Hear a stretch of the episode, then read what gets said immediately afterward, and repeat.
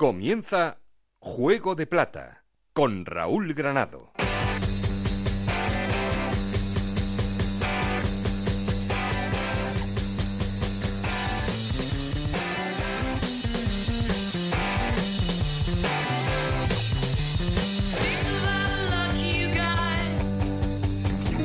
¿Qué tal? Muy buenas, bienvenidos al capítulo 27 de Juego de Plata, el podcast de Onda Cero en el que os contamos todo lo que pasa en la Liga 1-2-3 y en Segunda División B.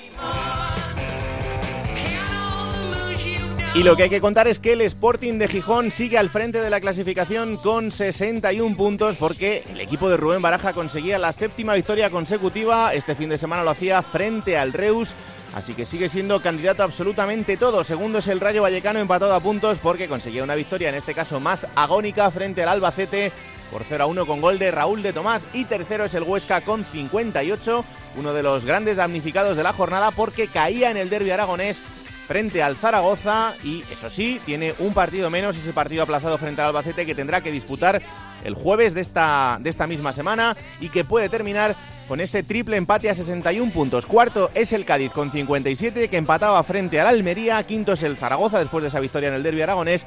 Y sexto cerrando los playoffs el Numancia. Y por abajo, máxima igualdad, máxima emoción, porque Córdoba y Cultural Leonesa conseguían la victoria y la Cultural lo hacía frente a un rival directo como el Barça B, que se asoma al descenso a tan solo un punto del conjunto de León y por encima el Almería a tan solo dos. Como cada capítulo, luego os contamos cómo está la segunda división B con nuestros compañeros Montserrat Hernández y Adrián Díaz desde Onda Cero en Elche. Ya sabéis que tenemos un perfil de Twitter que es arroba juego de plata y un correo electrónico juego de plata. Aquí conmigo está el auténtico cerebro de este programa, Alberto Fernández, con Ana Rodríguez en la producción, con Nacho García en la parte técnica. No estoy solo porque... Esto es Juego de Plata, el podcast de Onda Cero en el que te contamos todo lo que pasa en Segunda División.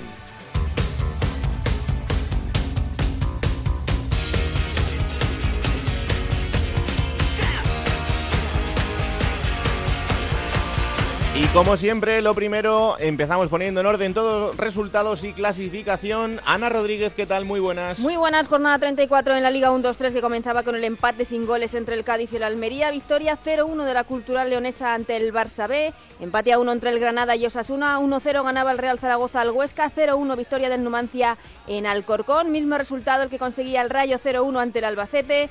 1-0 victoria del Nastic ante el Valladolid. 0-1 derrota del Lugo ante el Real Oviedo. 2-1 ganaba el Sporting de Gijón al Reus, 1-0 victoria del Córdoba ante el Lorca y en el último partido victoria del Tenerife 2-0 ante el Sevilla Atlético. Con estos resultados el Sporting sigue líder con 61 puntos, los mismos que tiene el Rayo Vallecano, los dos en puestos de ascenso directo. Huesca con 58 puntos y un partido menos, Cádiz con 57, Real Zaragoza con 55 y Numancia con 54 puntos jugarían los playoffs por el ascenso. Séptimo es el Granada con 53 puntos, los mismos que tiene el Real Oviedo, noveno el Tenerife con 52, décimo Asuna con 51, los mismos que tiene el Valladolid, décimo segundo Lugo con 48 puntos, décimo tercero el Albacete con 44 y un partido menos, décimo cuarto Nastic con 44 puntos, décimo quinto el Reus con 41, los mismos que tiene el Alcorcón, décimo séptimo el Almería con 38 puntos, décimo octavo el Barça B con 37 y en puestos de descenso una semana más Cultural Leonesa 36 puntos, Córdoba 35, Lorca y Sevilla Atlético con 22 puntos. Quédate por aquí que vamos a hablar del Derby Aragones en un ratito. Pues ¿eh? aquí me quedo. Bueno, como siempre, lo primero, vamos a arrancar haciendo la llamada al líder y esta semana, como la semana pasada, el líder nosotros que el Sporting de Gijón, así que vámonos hasta Onda Cero en Gijón. Juan Gancedo, ¿qué tal? Muy buenas. Hola Raúl, buenas. ¿Qué tal? Te estás abonando, eh, estás a punto y bastante cerca de quitarle el puesto a Rafa. Y No, además, no. yo sé que encantado de, de abrir este programa, que es- eh, era tu sueño hace unas semanas y ya lo has conseguido, así que ya más no podemos pedir. No, no, no, para nada, ¿eh? Yo ya dije la semana pasada que honor a Rafa Feliz. Desde Para luego. mí siempre será el líder, aunque eso sí, si sube el Sporting y se queda Huesca en segunda, tampoco pasa nada. bueno, que son siete ya consecutivas. Eh, la de este fin de semana, no sé si ha sido quizá la de peor fútbol del Sporting, pero una victoria de mucho mérito.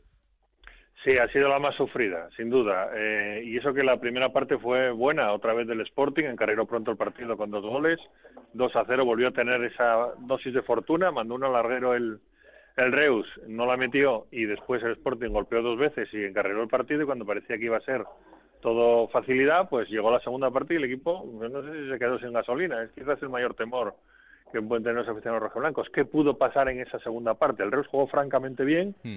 El Sporting parecía que no andaba, que no, no podía salir de su área, y bueno, fue un auténtico sufrimiento. Vamos, tuvo ocasiones de todo tipo el Reus para, para empatar, incluso para ganar. Desde luego que la victoria no es justa, el empate hubiera sido más justo, y una victoria del Huesca igual hubiera sido más justa que una victoria del Sporting, porque en la segunda parte fueron francamente superiores los de López Garay. Hmm. La duda que queda es, ¿es la suerte del campeón ganar un partido cuando no lo merece? Puede ser. Tiene pinta. Eh, eh, ¿Se ha quedado sin gasolina? Bueno, veremos en los próximos partidos, yo creo que no. Sí es verdad que tenía bajas muy importantes. claro, es que, es el eh, auténtico pulmón. Y no, y además el, primer partido sin Michael Santos, con lo que eso supone en un equipo en el que este tío ha marcado 15 goles, o sea que no, no es cualquiera tampoco. Y, y poniendo el foco también, Juan, en otro hombre que estaba muy tocado, que es Johnny, que forzó para jugar después de toda la semana entre algodones y vamos a ver cómo está para el próximo partido.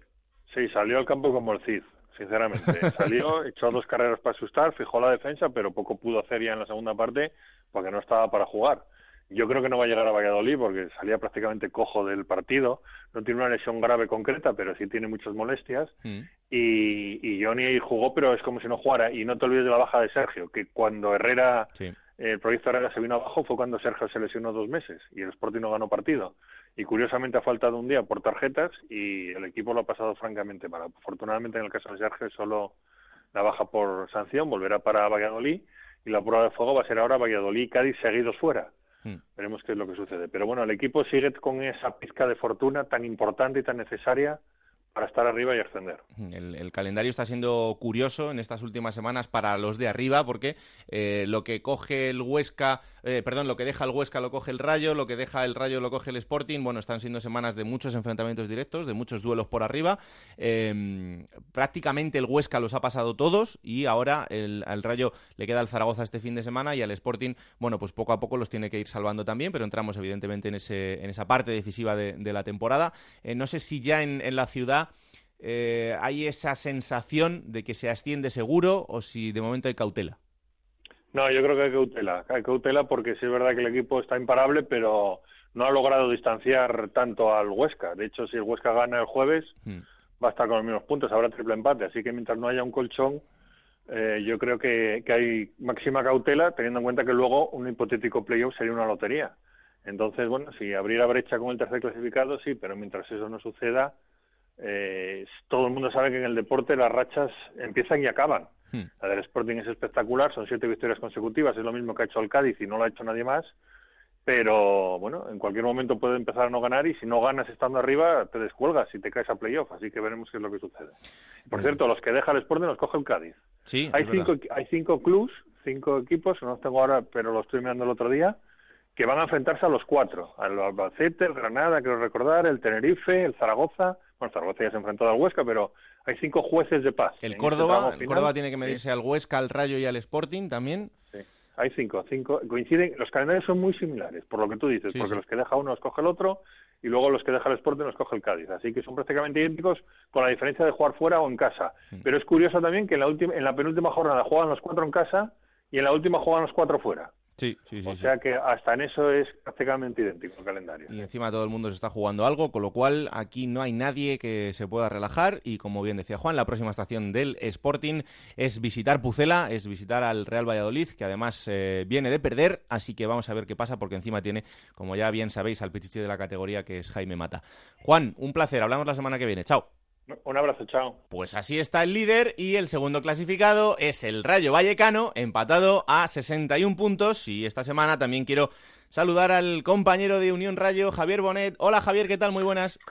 Hola, muy buenas Raúl, ¿cómo estás? Una victoria muy importante del Rayo frente al Albacete, em, quizá uno de los partidos más raros de, de, los últimos del Rayo porque fue dominador en gran parte del partido, tuvo las ocasiones, pero hubo que esperar hasta el minuto 86 y prácticamente de rebote para conseguir la victoria.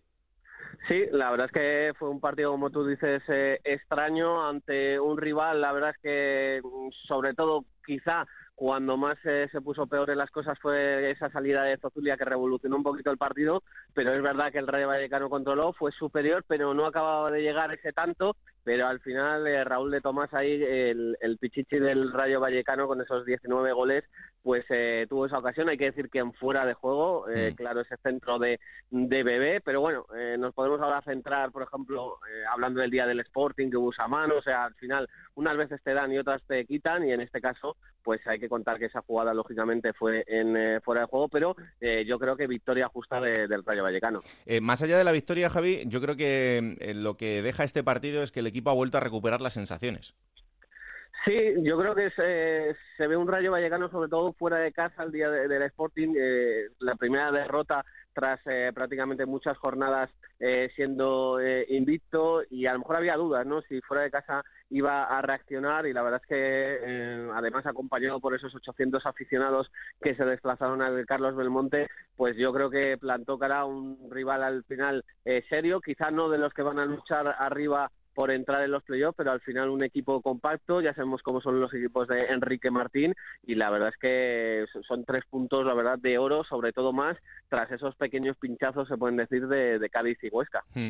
Eh, el próximo rival va a ser el Zaragoza, el próximo domingo en, Vallecas, ahora hablaremos un poco más del Zaragoza, pero em, el club ha activado esas promociones que tampoco le gustan a parte de, la afición, aparte sobre todo de los, de los socios abonados. Eh, el objetivo, otra semana más, es que Vallecas esté lleno. Sí, es verdad que hay cambios en esas promociones. Hemos visto que se ha subido 3 euros. Normalmente son 11,95 y ahora son 14,95. Eh, eh, cambia el cupo de 1.000 a 2.000 localidades. Eh, también a la hora de hacer eh, preferencias, eh, primero son hacia los acompañantes de abonados y después ya los residentes en la Comunidad de Madrid. Bueno, mm, ya el objeto de analizar un poco las promociones podría ser, como tú bien dices, bastantes puntos de vista, hmm. pero bueno, lo que está claro es que el objetivo es que cuanta más gente vaya a Vallecas mucho mejor, porque la verdad es que lo que hemos podido también saber de Zaragoza, que van a venir muchos aficionados maños y la verdad es que se espera un partidazo auténtico en el Estadio Vallecas el, el próximo domingo y, la verdad es que hay muchísimas ganas de ese encuentro. Seguro que lo va a ser. Compañero de Unión Rayo, Javier Bonet, un abrazo muy fuerte, un placer como siempre y muchísimas gracias. El placer es nuestro. Un abrazo, Raúl. Chao, chao.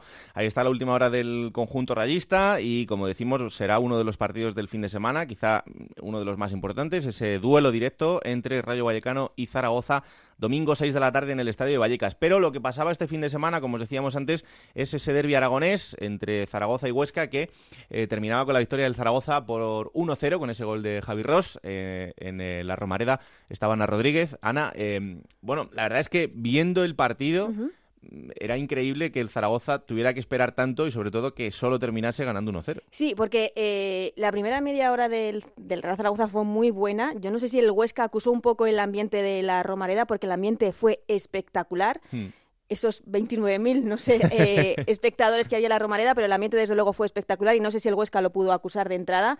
Y en esa primera media hora tuvo ese, un mano a mano de Borja Iglesias, un balón mm. al palo de Pombo. Luego el Huesca se asentó y es cierto que tuvo esa ocasión de Melero.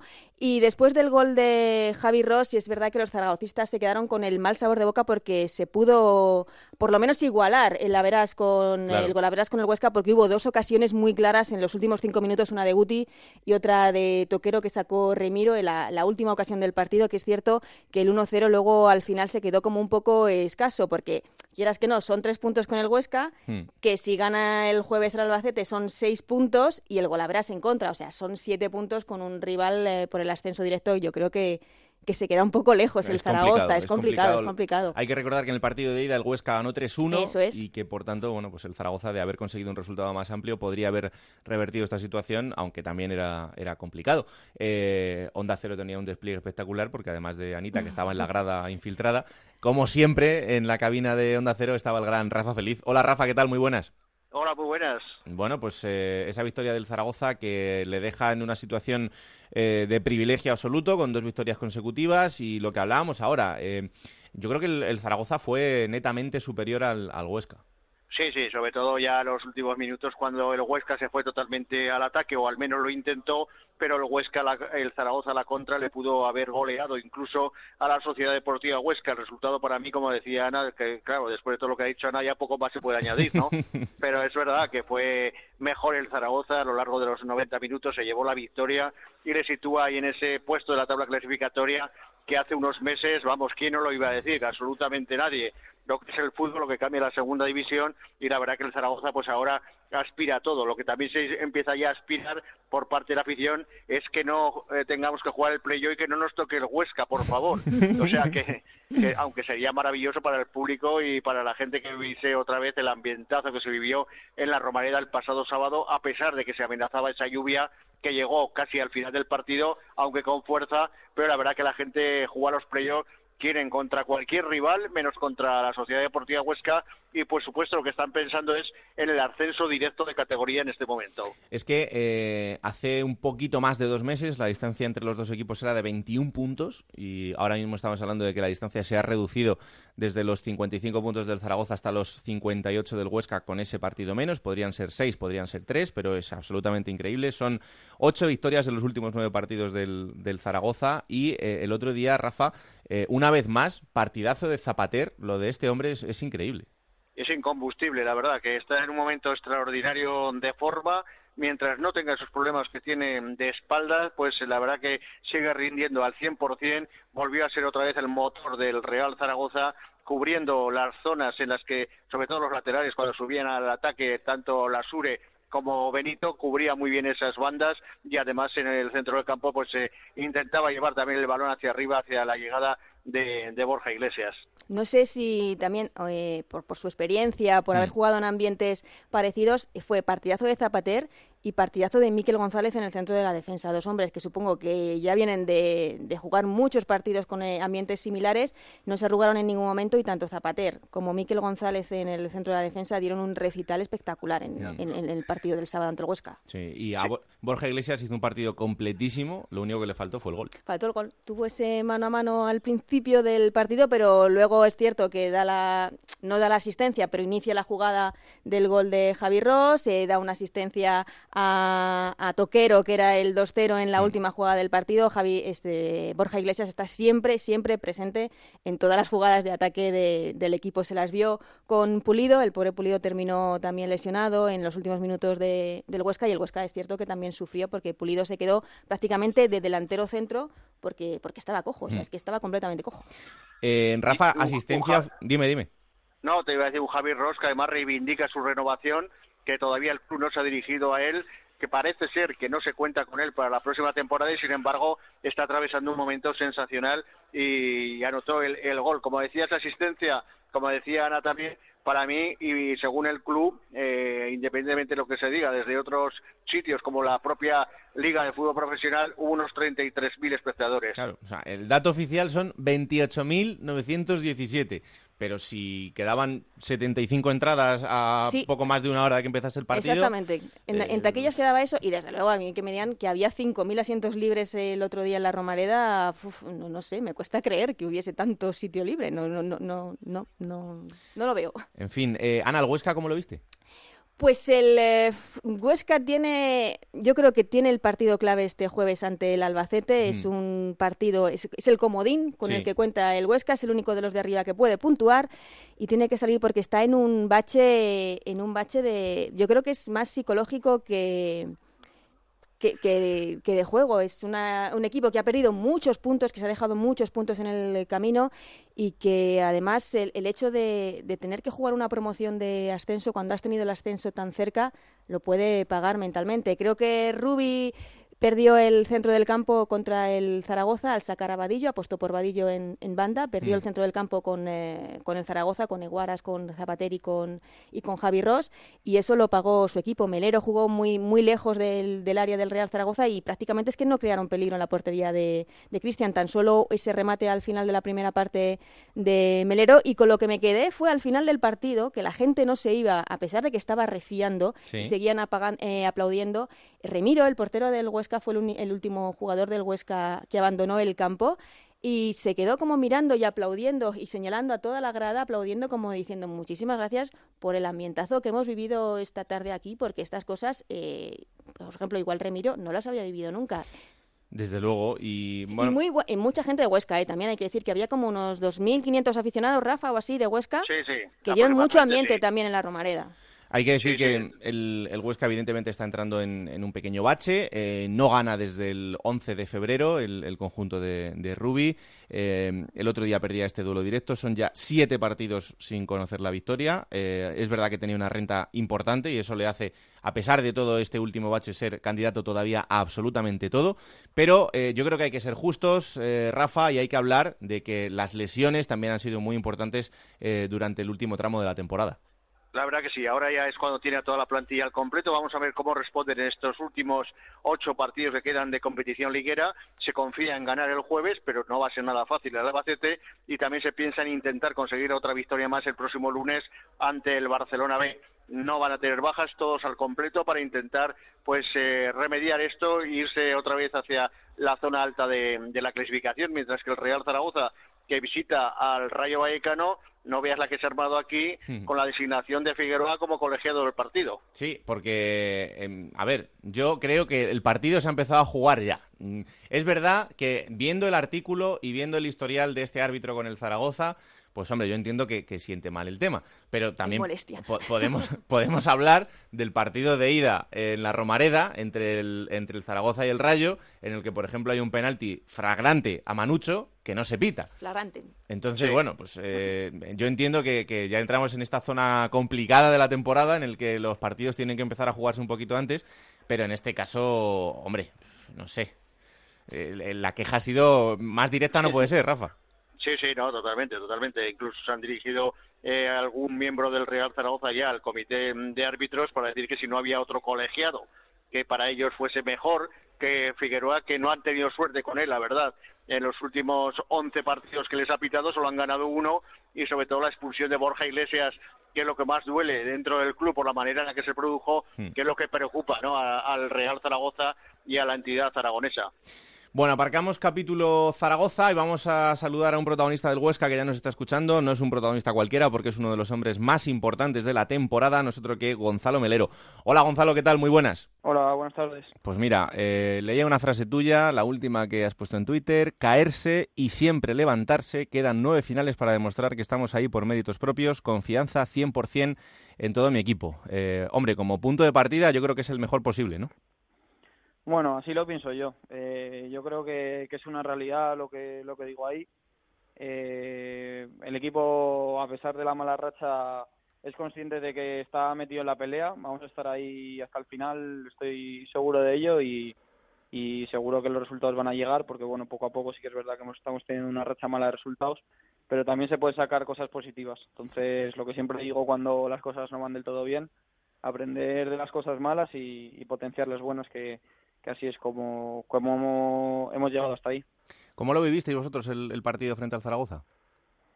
Bueno, pues la verdad que era un partido que nosotros también teníamos marcado en el calendario, obviamente, un derby así con la repercusión que iba a tener, el, mejor derby probablemente de la historia y, mm. bueno, pues con mucha ilusión de, llevarnos los tres puntos. Eh, no fue así, pero bueno, eh, yo creo que el, que el equipo, vamos, que el partido estuvo más igualado de lo que de lo que he escuchado. ¿eh? Hmm. Y, bueno, el equipo también hizo muchas cosas positivas eh, que, que, tenemos que potenciar, como he dicho, y, centrarnos ya en el partido del jueves, que son tres puntos que cuentan lo mismo que, los del derby y, sobre todo aquí en casa con una afición que, que quiero resaltar porque la verdad que fue muy emocionante al acabar el partido cómo se volcaron con nosotros una después de haber perdido y seguro que van a ser claves en, en nuestros partidos en Alcoraz y, entre todos vamos a ser capaces de lograrlo. Yo no sé si vosotros pensáis dentro del vestuario y en esto, bueno, pues igual nosotros también tenemos eh, nuestra parte de culpa porque eh, había un momento de la temporada en la que prácticamente decíamos que el Huesca ya estaba en primera división y esa distancia se ha ido reduciendo, eso es, eso es una realidad, pero no sé si en algún momento el verse tan bien y verse ahí arriba con esa distancia sobre el resto, em, habéis pensado que ya podía estar conseguido el objetivo y se demuestra que esta categoría es larguísima. Sí, a ver, eh, obviamente teníamos una, una brecha bastante grande, hasta de 11 puntos con el tercer clasificado, y, sabíamos que, que, bueno, que eso nos permitía, eh, si tuviéramos una, una mala racha como la hemos tenido, eh, seguir peleando. Éramos el único equipo, yo creo, que, que podíamos permitirnos, el, entre comillas, tener una racha mala. Entonces, eh, así ha sido y, joder, después de siete partidos sin, sin perder, ganando el aplazado que tenemos este próximo jueves, estaríamos igualos a puntos con tanto con el Rayo como con el Sporting. Así que lo que he puesto en, mi mensaje en las redes sociales, eh, si estamos ahí, obviamente es por méritos propios, a nadie nos han regalado puntos y, y con la confianza al 100% porque, porque si ganamos el jueves estamos estamos en, una situación idílica. Mm, y lo que hablaba también con Rafa, ¿no? Porque a veces no, no se cuenta y la verdad es que en vuestro caso, eh, dentro de, una plantilla eh, de gente en muchos casos muy joven y de gente eh, muy comprometida con el grupo, pero que habéis tenido que sufrir muchísimas lesiones en momentos clave, sobre todo en estos últimos partidos, y de gente tan importante en algunos casos como, como el Cucho, por ejemplo. Sí, es verdad que hemos tenido una racha que que teníamos dificultades hasta para completar las convocatorias, pero bueno, yo creo que, que la gente que ha ido saliendo ha dado un nivel muy alto también, como lo estaban dando la gente lesionada o sancionada, y yo creo que, no tenemos que fijarnos en eso, eh, no poner ninguna excusa porque porque no, no creo que, que lo sea y, y al final hacer fuerza al grupo a, a que somos 22, 23 jugadores y, y todos tenemos nuestra nuestra importancia durante el año y, y cuando lo que está claro es que salen 11 a jugar y al final, pues mira, si hay lesionados y sancionados, eh, son cosas del fútbol y, y no tenemos que, que excusarnos en ello. Hmm. Y ahora vamos a mirarlo por el lado positivo. En los últimos partidos habéis jugado contra Zaragoza, Cádiz, Sporting y no hace tanto con el Rayo. O sea que los de arriba ya os los habéis quitado de en medio. Sí, bueno, ahora tenemos eh, dos partidos en casa contra rivales que, que están un poquito más abajo que, nosotros y obviamente son dos, dos partidos súper importantes para nosotros. Eh, primero el jueves y luego el lunes eh, hay que intentar conseguir los seis puntos aquí en casa y, y seguramente que, que, bueno, espero por lo menos que Rayo y Sporting eh, no sumen los dos los tres puntos el fin de semana, que nosotros seamos capaces de lograr los seis y entrar en la, en la fase final de, de los últimos siete partidos, pues eh, o, líderes o, por lo menos en ascenso directo. Mm, ¿Esperabas una racha así del Sporting? Es que es increíble, ¿eh? son siete victorias ya. Pues la verdad es que siempre ha habido un par de equipos que yo he dicho que eran los que verdaderamente me daban miedo mm. y uno de ellos era el Sporting porque tiene jugadores pues bueno que, son en segunda división un nivel muy alto que tienen mucha experiencia también en primera división y bueno ahora cuando hay que apretar lo están haciendo y, se nota que son jugadores de mucha categoría. ¿Y el otro que te da miedo cuál es? Bueno, también siempre me ha dado mucho miedo el, el Osasuna, la verdad. Ah, eh, ahora mismo no está en, en la mejor racha, pero sí que pensaba que eran equipos capaces de, de hacer una, una racha como la que ha hecho el Sporting y mira, el Sporting con esa racha pues se ha metido de lleno y, está con una confianza enorme. Hmm, desde luego. Eh, como tú, por otro lado, ¿está siendo tu mejor temporada? Sí, a pesar de que, bueno, en los últimos partidos creo que no, no estoy rindiendo a mi 100%, eh, obviamente no, no porque no quiera, sino pues porque a veces no, no salen las cosas como uno quiere. Hmm. Sí que en términos globales, pues, pues sí que es la mejor temporada de mi vida. Rafa, son 12 goles los que lleva Gonzalo y además eh, está, siendo, está siendo eje fundamental del equipo. Sí, efectivamente está siendo una temporada extraordinaria a nivel personal. Ahí está como gran capitán de la Sociedad Deportiva Huesca. Y ahora ya que ha pasado todo, ¿no? los meses esos de diciembre famosos de la apertura de, fichajes en el mercado de invierno, Gonzalo, ahora que ya, da igual porque estamos eh, centrados en la liga, recibiste ofertas de primera para irte, ¿no? Bueno, ofertas formales la verdad es que no, porque yo tenía muy claro que, que salvo que viniera una cosa que sea imposible de rechazar, mi sueño era ascender con el Huesca, eh, estaba en un escenario eh, súper cómodo para mí, súper adaptado y muchas veces eh, es más importante cómo te encuentres tú en un sitio que, que la categoría en la que juegues. Eh, aquí lo tenía todo, confiaban en mí tanto la directiva como el cuerpo técnico como mis compañeros y, estaba muy contento y, muy ilusionado de, de, seguir aquí durante la segunda vuelta e intentar el, el ascenso como así lo vamos a, hacer lo que queda de año. Oye, ¿qué, tiene Huesca? Que os recupera ahí a todos. Aguilera está en un momento extraordinario también, anteriormente a Rubén Castro, a Fran Mérida, vamos, jugadores que, que están triunfando ahora en otros equipos. Sí, bueno, no lo sé. Eh, muchas veces el jugador lo que necesita es eh, confianza en, sí mismo, eh, una situación personal eh, tranquila, un, entorno que la acompañe y, sobre todo que, la gente confíe en él. Yo desde que llegué, pues, pues bueno, he crecido muchísimo como jugador, creo que he mejorado en, muchos aspectos, tanto futbolísticos como como personales y, bueno pues mira al final se, se juntan unas condiciones que, que, hacen que tu rendimiento crezca y, y bueno, estoy muy muy contento y muy agradecido al, al Huesca de la oportunidad que me dio en su momento y, y siempre que salgo al campo intento devolver la confianza que han depositado en mí.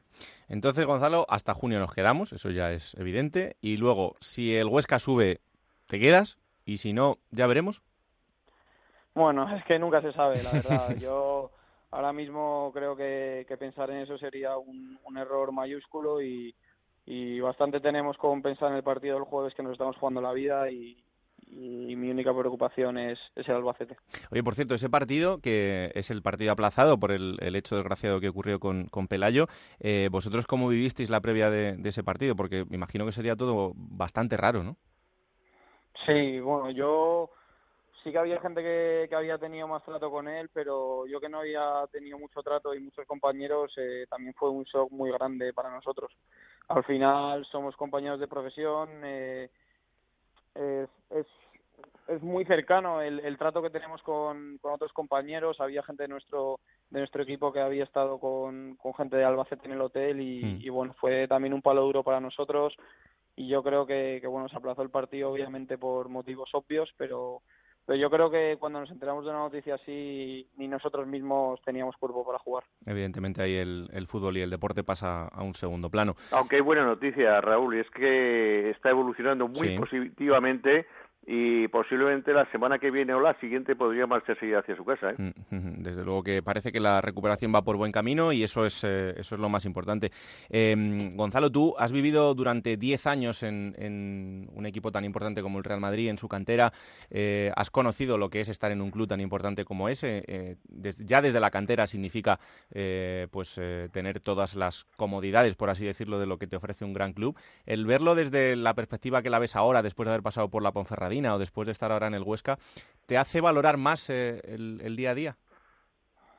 Sí, por supuesto que sí. Al final, obviamente hay muchísima diferencia eh, a, nivel de, club. Eh, estamos hablando probablemente pues del club con, con, mejores instalaciones del mundo o no obviamente no conozco todas pero uno de, los cinco mejores estoy seguro y, bueno al final estar en el Real Madrid es un es un escaparate mundial eh, todos los, los amantes del fútbol, pues eh, al primer equipo o segundo equipo al que van eh, es al Real Madrid y al final son una, unas condiciones inmejorables. Eh, al final yo sabía que, que para ser futbolista pues 99% tenía que salir algún día de allí.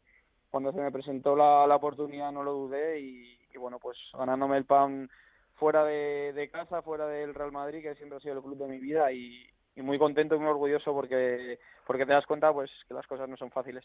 Lo que pasa, no, no quiero alargarme más, pero em, en ese momento que, que, tú tienes claro que tienes que salir como, como futbolista, ¿es fácil eh, tomar la decisión? o Porque imagino que dará un poco de vértigo, ¿no? Dejar un, un club tan importante. Sí, a ver, mm, justo en mi caso pues era un momento en el que no estaba contando mucho para el entrenador eh, en esa temporada hmm. y, y, con la edad que tenía, que creo que eran 20 años, eh, junto con mi entorno de sabíamos que lo más importante era jugar. Eh, bueno, son decisiones que se toman en el mundo del fútbol, se toman decisiones eh, casi diariamente y, lo que siempre he hablado, sobre todo con mi padre, que es con, con quien más eh, contacto tengo en, estos casos, es tomar la decisión y, no mirar atrás. Y desde luego no te ha salido mal. Oye, del Cucho que me cuentas, porque se nos acaban los adjetivos ya con este chaval, ¿eh? Pues sí, que, que al final es un chaval de de 18, 19 años. Pero eso es verdad, tú has visto el DNI porque parece que tiene 25. Bueno, parece que tiene 25 tanto en forma de ser como en forma de jugar. Es verdad. Es, es un chaval que, que tiene un futuro increíble por delante, estoy seguro que va a ser un jugador de, pues de talla mundial y, bueno, cuidarlo y, darle las gracias de, poder compartir eh, partidos y entrenamientos con él. Te dejo la última, Rafa. No, nada, solo que pediría a la afición, como decía él, que acudan al, al estadio este jueves, que va a ser complicado al ser entre semana y el próximo lunes, porque juegan ante el Barcelona B, pero yo creo que Menero que, que la afición ha jugado un papel importantísimo y tiene que seguir jugándolo. Sí, ya te digo, ya te he dicho antes que, que me, me pareció súper emocionante que el otro día al término del partido se quedaran todos y, que nos dieran una ovación después de pues de un partido no tan bueno y, de perder contra contra el máximo rival y la verdad que son son cosas de, de valorar y, y esperamos eh, brindarles dos victorias, primero la del jueves, segunda la del lunes y, seguir metidos y que disfruten de, este año como lo estamos haciendo nosotros. Oye Raúl, que de momento no ganaron el partido, pero sí que le ganaron el Zaragoza con la Veraz. Ah, bueno, eso sí, eso de momento está ganado. Hombre, de, momento estáis por encima, que eso ya es importante. Hace poco eran 21 puntos, ahora es alguno menos, pero eh, el objetivo sigue, sigue estando igual de, intacto que hace, que hace unos meses, que es lo importante, y queda la parte decisiva. Así que lo, donde hay que decidirlo es, a partir de ahora. Eh, Gonzalo, que haya muchísima suerte en lo que queda de temporada, sobre todo mucha salud, que os respeten eh, las lesiones en este tramo final de la temporada, que tiene un mérito increíble la temporada que estáis haciendo y que ojalá lo podáis rematar con el, con el objetivo. un placer tenerte aquí, ¿eh? Un abrazo muy fuerte. muchas gracias a vosotros. Pues ahí está, Gonzalo Melero, uno de los protagonistas de este Huesca, que como decimos, todavía le queda la parte más importante por delante. Tendrá que recibir al Albacete, y luego tendrá que recibir al Barça B el fin de semana y a partir de ahí, bueno, se abre ese abanico final eh, de compromisos en los que el equipo tiene que, seguir dando eh, la mejor cara a Rafa, porque es verdad que en los últimos partidos, bueno, pues el juego del equipo se ha visto muy afectado por esas bajas y a partir de ahí, bueno, pues ahora confiar en que el Cucho vuelva a ese gran nivel que mostró antes de la lesión. Ojalá, ojalá sea así y pronto podamos ver al verdadero Cucho por el bien de la Sociedad Deportiva Huesca, por el suyo propio y por eh, intentar ese anhelado ascenso, que yo creo que en parte, aunque todos los clubes evidentemente tienen su mérito, pero el Huesca yo creo que tiene mucho más, porque fíjate, escuchaba a Gonzalo Velero decir las instalaciones de que tiene por supuesto el Real Madrid. Hmm. Aquí en Huesca, pues si entrenan en dos sitios fuera del Alcoraz, unos días en uno, otros días en otro, y si ves llegar al equipo tras el entrenamiento, pues eh, te, te, haces muchas preguntas, ¿no? Vienen sus coches particulares sin cambiar de futbolistas porque no hay ni duchas para ducharse después de entrenamiento y es un equipo que aspira a estar en la primera división. Me recuerda mucho a otro equipo como el Leganés, que estaba en una situación muy parecida hasta hace muy poquito, incluso estando en primera división. Eh, y bueno, pues mira, ahí lo tienes. O sea que desde la humildad, desde el trabajo diario y desde el sacrificio enorme, a veces también se, consiguen estos objetivos. Y desde luego que el Huesca está mostrándolos y ganándoselo a pulso durante todo el año. Así que vamos a ver cómo, cómo remata este tramo final. Eh, insistimos que es donde se va a decidir todo y es el tramo más importante del año. Así que vamos a ver cómo, cómo va el equipo de de, Rubi. Rafa, un placer como siempre. ¿eh? Gracias, un abrazo. Pues ahí cerramos el capítulo del Derby Aragonés. Gracias, Rafa. Gracias, Anita. Alberto Fernández, ¿qué tal? Muy buenas. ¿Cómo estamos, Raúl? Bueno, pues eh, con todo por decidir, eh, lo que venimos diciendo en las últimas semanas, con esa máxima igualdad y con un Sporting a ritmo de récord, con un Rayo que parece que despierta y con un Huesca que parece que atraviesa ese pequeño bache. Parece que atraviesa ese pequeño bache. Mucha gente ya piensa, bueno, es que el Huesca se está desinflando, pero está ahí es que el Huesca está ahí. No, no es el Huesca de la racha de la primera vuelta, pero es que esa racha le ha permitido estar en la fase y en la recta final de la temporada, estar ahí peleándose con dos o tres o cuatro equipos para ascender a primera división, que tiene un mérito terrible. Y luego, fíjate, me ha gustado muchísimo de esta jornada, Raúl, los, los estadios llenos. Hmm. Hemos visto el Arcángel casi lleno, el Molinón, la Romareda también, eh, el Heliodoro Rodríguez López, con una afluencia de gente muy buena, casi de primera división, y eso es muy sano para la categoría. Y dos resultados que quería destacar. Uno, el empate a uno entre Granada y Osasuna, que yo creo que más que servir a los dos, les ha chafado un poquito, porque son dos equipos con plantillas para ascender y ahora mismo están fuera de playoff los dos. Y es verdad que están cerca, pero mm, les ha minado un poquito, digamos, las esperanzas de al menos a las dos, tres próximas jornadas.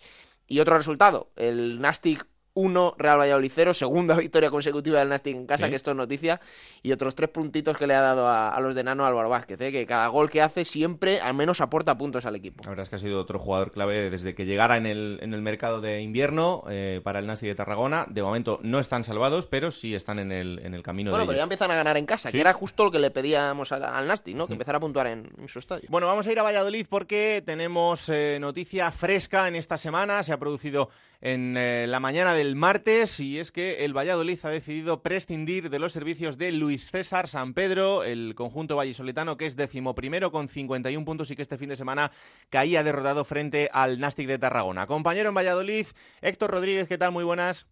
¿Qué tal, Raúl? Muy buenas tardes. Bueno, noticia yo creo que no esperada, porque es verdad que en un tramo de la temporada sí se habló de esa posible destitución, pero eh, ahora y con el equipo todavía candidato a todo, es verdad que pasando en una racha un poco eh, irregular de resultados, no sé si es la mejor noticia.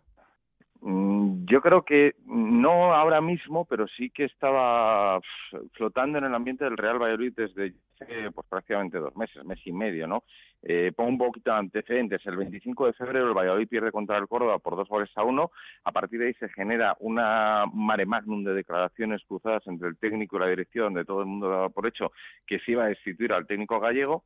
No se le echa simple y llanamente porque no se encuentra un sustituto de garantías y a partir de ahí el Real Valladolid pues se mantiene en una situación de stand-by. Eh, se mantienen los resultados más o menos aceptables, entra en una dinámica eh, más de puntos que de juego, donde el equipo vuelve a reengancharse a la zona próxima a estar en opciones de entrar en promoción, en playoff de ascenso, pero todo esto cambia el pasado fin de semana con la derrota ante el Nasti de Tarragona. El Valladolid es un equipo que a domicilio cosecha uno de los peores resultados de, todos los equipos de segunda división. Eh, solo ha ganado dos partidos como visitante, lo que llevamos de temporada, y el hecho de caer en Tarragona y desperdiciar una oportunidad de reengancharse definitivamente e entrar incluso en puestos de promoción, pues es lo que provoca definitivamente la decisión de su destitución. Ahora mismo, que el Valladolid acaba de anunciar esa destitución del técnico, todavía no hay siquiera anuncio de sustituto, con lo cual pues se ha tirado por la calle en medio, viene el líder, ni más ni menos, el Sporting de Gijón este fin de semana, acompañado, se espera por incluso cerca de 3.000 aficionados, es decir, es partido grande en Zorrilla, y me da la impresión de que la directiva no ha querido tener eh, una respuesta que pueda ser cuando menos desfavorable o de generar inquietud a los jugadores ante uno de los partidos más importantes de la temporada. Me da la sensación de que por ahí pueden ir los tiros, porque vuelvo a repetir, confianza en el entrenador no ha habido desde hace ya mes y medio, sino incluso con antelación, porque el propio San Pedro dijo, bueno, me ofrecieron renovar en octubre cuando todo iba bien y al mes y medio en noviembre ya me querían echar la primera de las veces, ¿no? Es decir, esto es algo que ya viene eh, cociéndose a lo largo de toda la temporada y que finalmente pues ha caído después de la derrota 34 jornadas de liga como entrenador eh, del pasado fin de semana en Tarragona por 0 a 1, por 1 a 0. ¿Cómo lo ves, Alberto? Bueno, yo creo que ha llegado una decisión que, como decía Héctor, ¿no? Que desde esa segunda vuelta pues ya se venía barruntando. Ahora a ver quién es el que se hace cargo del equipo, porque, bueno, es verdad que el Valladolid está ahí a tres puntos de, de playoff, que no, no tiene una posición mala, pero el que venga o esto le da lo que necesita al equipo, es decir, que en las próximas cinco o seis jornadas eh, gane tres partidos al menos, o le puede venir todo lo contrario, ¿no? Le puede venir mal. Es una jugada que yo creo que, bueno, puede llegar a tiempo, porque aún quedan jornadas, el Valladolid, como digo, está cerca de las posiciones que tienen en ese objetivo, jugar playoff, pero es una situación delicada y depende de ahora la elección que tengan lo que pueda devenir del, del equipo vallisoletano. Bueno, en cualquier caso, como bien decía Héctor, el próximo rival del Valladolid será el Sporting de Gijón y en Zorrilla. Así que para el que venga eh, será una papeleta importante ya desde el, desde el principio. Lo único bueno es que cuenta con el mejor jugador de la liga, que es eh, Jaime Mata y que es el Pichichi y al que se le están fiando y confiando todas las opciones de este equipo desde hace ya demasiado tiempo y el otro día lo vimos en el partido frente al Nastic. Eh, el propio Jaime tuvo una, eh, la paró el portero y a partir de ahí pues el, Valladolid perdió ese, ese, partido que ha terminado con la destitución de Luis César San Pedro. Pues eh, atentos estamos a lo que pase en las próximas horas en Valladolid. Gracias Héctor. Bueno, vamos a visitar otra ciudad, otro equipo que ha ganado este fin de semana, que es el Oviedo. Tenía ese duelo directo frente al Lugo y conseguía la victoria. El Oviedo también atravesando una racha un poco complicada, sobre todo por la irregularidad de los últimos resultados, pero eh, esta victoria del Oviedo le vuelve a colocar en esa, en esa zona cercana a volver a los playoffs, con todo por decidir. Eh, ahora mismo es octavo con 53 puntos, que son los mismos que tiene el Granada, así que solo a uno del Numancia, que es el que está marcando esa zona que cierra el playoff. Compañero, Onda Cero Oviedo, Chisco García, ¿qué tal? Muy buenas. Hola Raúl, ¿qué tal? Muy buenas. Y no sé si esta victoria era más necesaria por volver a ganar o por intentar cerrar con esa, esa racha irregular de los últimos, pues casi 1, 2, 3, 4, 5, 6, 7, 8 partidos eh, en los que no se conseguía la victoria y que, que habían dejado el equipo ahí un poco en tierra de nadie. Sí, la verdad es que desde diciembre no ganaban fuera de casa cuando se impusieron en la visita al Sevilla Atlético y yo creo que visto luego la jornada como, como se acabó dando, no ganar en Lugo hubiese sido prácticamente decir adiós a, hmm. a las aspiraciones de meterte en el playoff porque yo creo que si hubiesen empatado probablemente se hubiesen quedado los dos muy cortados ya y con muy pocas opciones, pero yo creo que ahora al Lugo le va a costar un mundo, es decir, quedan puntos, por, por lo de los puntos todavía hay margen para todo el mundo de llegar arriba, pero sí que creo que, el que perdiera ese, ese partido iba a salir muy tocado. El Oviedo se lo acabó llevando, eh, bueno, con esa expulsión de Kravitz, que muchos dicen que es muy rigurosa, a partir de ahí el partido cambia, el, equipo acaba acertando en la, en la acción de Diego y Johannesson, y la verdad es que, bueno, pues es un chute de adrenalina en estos momentos, por eso, por volver a ganar fuera cuatro meses después y porque ahora van a afrontar dos partidos consecutivos en casa. Yo creo que los próximos 15 días sí que van a marcar el futuro del Oviedo. Si es capaz de, recuperar la solidez en el Tartiere, el equipo va a ser capaz, seguro, de estar en la pelea hasta el final. Si pasa algo parecido a lo del día del Alcorcón, hmm. pues yo creo que podemos ir cerrando. Eh, ¿Qué dice el míster? ¿Qué dice Anquela de estos últimos resultados, de estos últimos partidos? él tiene el mismo discurso siempre, que esto es muy largo, que esta es la segunda división y que aquí hay que sufrir hasta el último segundo de, cada partido para poder ganar un partido. Eso lo tienen muy claro todos, lo tiene todo el mundo interiorizado. Lo que sí me da la sensación desde fuera, y bueno, he tenido bueno, ocasión de, ir palpando un poco, ¿no? El ambiente es que la gente ha recuperado la, la, fuerza, ha recuperado la ilusión por meterse. El equipo cambió de sistema, volvió a jugar con una defensa de cuatro, Fabrini centrado como media punta, que es una de las grandes esperanzas para esta recta final, porque el italiano la verdad es que tiene mucha calidad y al equipo lo que más le falta es juego y él y él se lo puede dar y en esas asociaciones con Saúl y con Aarón, bueno, pues prometen cosas, pero va a ser fundamental y él lo estaba diciendo recuperar sobre todo el acierto de sus delanteros. ¿no? Hmm. Puede ser que, que a ocho jornadas para el final Toché lleve seis goles y Linares lleve cinco. Es que es, muy difícil que con tus hombres gol en esos registros puedas estar pegándote con la gente de arriba. De hecho, pues fíjate, ganas en Lugo con un gol de Diego y Johannesson, que es el tercero de la temporada, y cuidado, que ya le hizo el gol de la victoria a Osasuna y hizo el gol del triunfo en Lugo. Los goles del islandés de aquí de Villaviciosa dan muchos puntos al Oviedo. Bueno, pues eh, todo va a pasar por el Tartiere. Eh, son esos dos partidos seguidos. Primero Nastic de Tarragona, luego Valladolid, así que no van a ser eh, en ningún caso dos partidos fáciles los que va a tener el Oviedo por delante, pero lo tiene todo en su mano para engancharse otra vez a esa zona de privilegio, esa zona de playoff y a partir de ahí pues ver lo que pasa. Así que atentos estaremos. Gracias, Chisco. Un abrazo. Un abrazo muy fuerte. Ahí está el compañero en Oviedo y otro equipo enrachado. También nos lo estamos contando en las últimas semanas. Es increíble eh, lo que está consiguiendo el Tenerife desde la llegada de, de, Joseba Echevarría. Cuando llegó Echevarría al banquillo, el equipo estaba a 11 puntos del playoff. Ahora está a 2. Son 19 goles a favor y 7 en contra. El tercer partido seguido sin encajar un gol este fin de semana y 5 victorias consecutivas en casa. Así que mm, lo del Tenerife también es de estudio.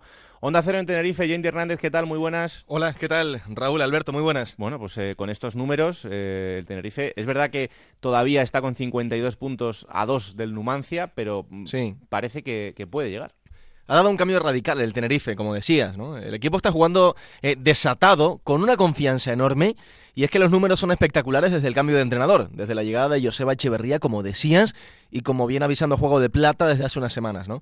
El Tenerife ha jugado nueve partidos con Echeverría. Bien, ha ganado siete. Ha empatado uno en Alcorcón y solo perdió uno en Soria. Un partido en el que además tenía muchas bajas en lo deportivo. Mm, además, ha ganado con suficiencia los cinco partidos en el Heliodoro. Logró también ganar ante un rival directo como los Asuna fuera de casa en un gran partido. Y los principales matices del nuevo Tenerife de Echeverría, pues son la mejora defensiva por una parte, atrás el equipo está mejor, con gente muy veterana, ¿no? Como Carlos Ruiz, como el argentino Abeldaño, el ex del Mallorca, como Raúl Cámara, ¿no? Eh, uno de los jugadores con más partidos en segunda división y que además ha renovado su contrato por partidos jugados hace unos días y, lleva tres partidos seguidos sin encajar gol. Oye, ¿cómo está Jorge Sainz, Jendi? Porque era otro de los jugadores internacionales eh, que empezó la temporada muy bien, pero me da la sensación de que se ha diluido un poco, ¿no?